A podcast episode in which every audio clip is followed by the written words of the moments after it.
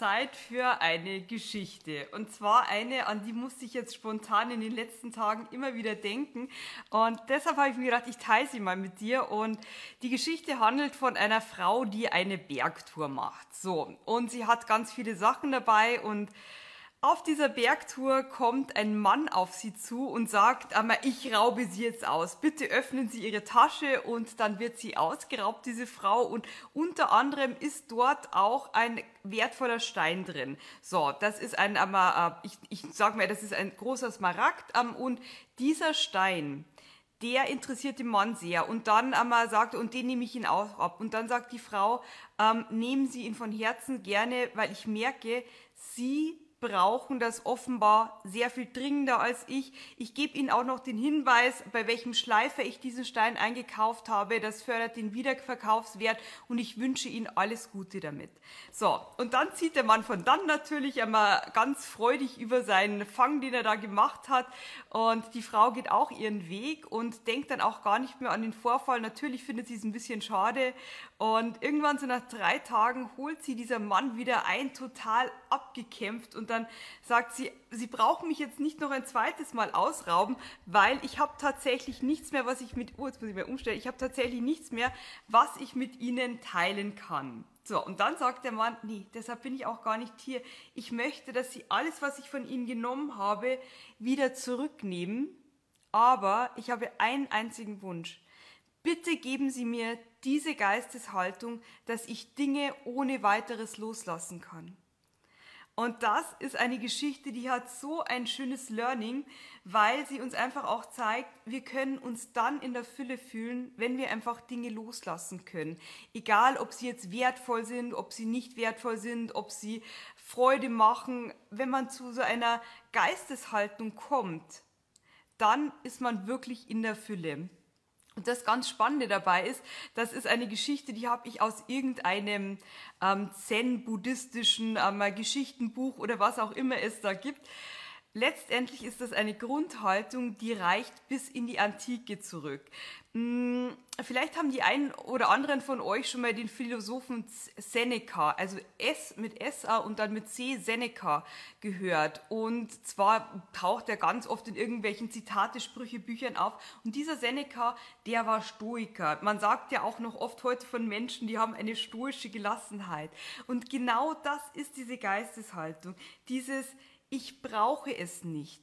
Und was ich auch festgestellt habe, was dir auch, wenn er noch leben würde, der Philosoph äh, Seneca bestätigen würde, je mehr du in diese Geisteshaltung kommst, dann wirst du den Reichtum und den Erfolg und alle weltlichen Güter nur so anziehen. Ich habe ein paar Mal auch einmal in der letzten Zeit zu Stefan gesagt, das Geld drückt's überall rein, obwohl ich irgendwie auch so signalisiere, es ist, es ist genug.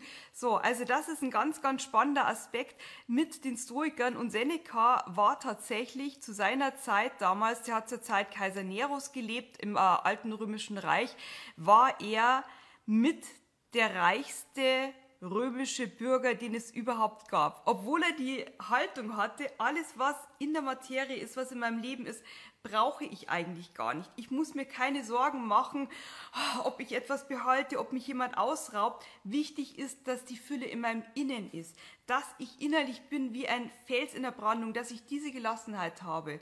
Und deshalb auch der Dieb zu der Frau. Ich würde alles zurückgeben, wenn ich nur diese innere Haltung habe. Was steckt energetisch dahinter? Das ist nämlich auch was ganz Spannendes. Wenn du dein Leben verändern möchtest, dann verändere es nicht von außen nach innen, sondern geh immer von innen nach außen, weil genau da entsteht die Magie. Alles, was du innerlich an Energien produzierst und aussendest, wird im Außen zu dir kommen.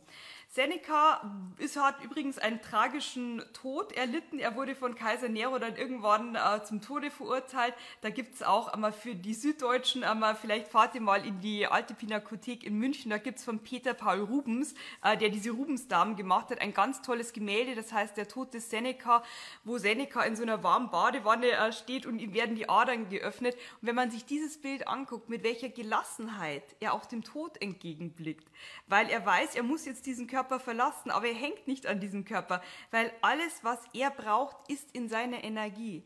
Das ist einfach nur wunderbar harmonisch von Rubens dargestellt. Und das ist es auch, was diese stoische Gelassenheit ausmacht.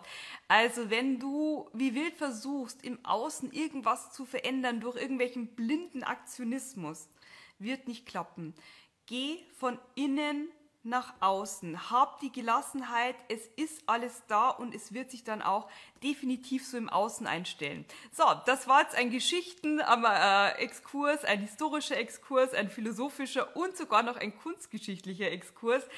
Das sind alles Elemente, die mich erfolgreich gemacht haben und die, wenn ich sie nicht befolgt habe, bei mir auch dazu geführt haben, dass ich auch mal nicht erfolgreich war. Ich meine, ich habe mein Online-Business gerade mal seit gut einem Jahr, ähm, habe in einem Jahr eine Million Euro verdient. Also es ist eine richtige Erfolgsgeschichte und gleichzeitig hatte ich auch da Dellen. Und das waren immer Phasen, wo ich nicht gelassen war, wo ich Verlustängste habe, hatte, wo ich in meinem niedrigen Selbst war.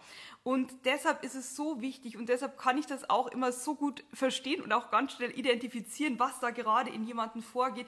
Ich, ich, ich will fast sagen, ich rieche die Energien schon wenn, wenn ich das einfach merke, dass da im Außen zu viel Turbulenzen ist und einfach nicht diese stoische Gelassenheit im Inneren. Das ist ganz wichtig. Überprüf da auch mal selber bei dir, äh, wie gelassen bin ich, wie würde es mir gehen, wenn von heute auf morgen mein Auto weg wäre. Wie würde es mir gehen, aber wenn plötzlich jemand 10.000 Euro von meinem Konto abbucht oder ähm, ich die irgendwie als Strafe bezahlen müsste für irgend irgendwas. Ähm, das als Impuls heute Nachmittag. Dir alles Gute und ich hoffe, du genießt auch wie ich so den Tag, der heute so viel frische und kühle Luft bringt. Hm? Alles Gute.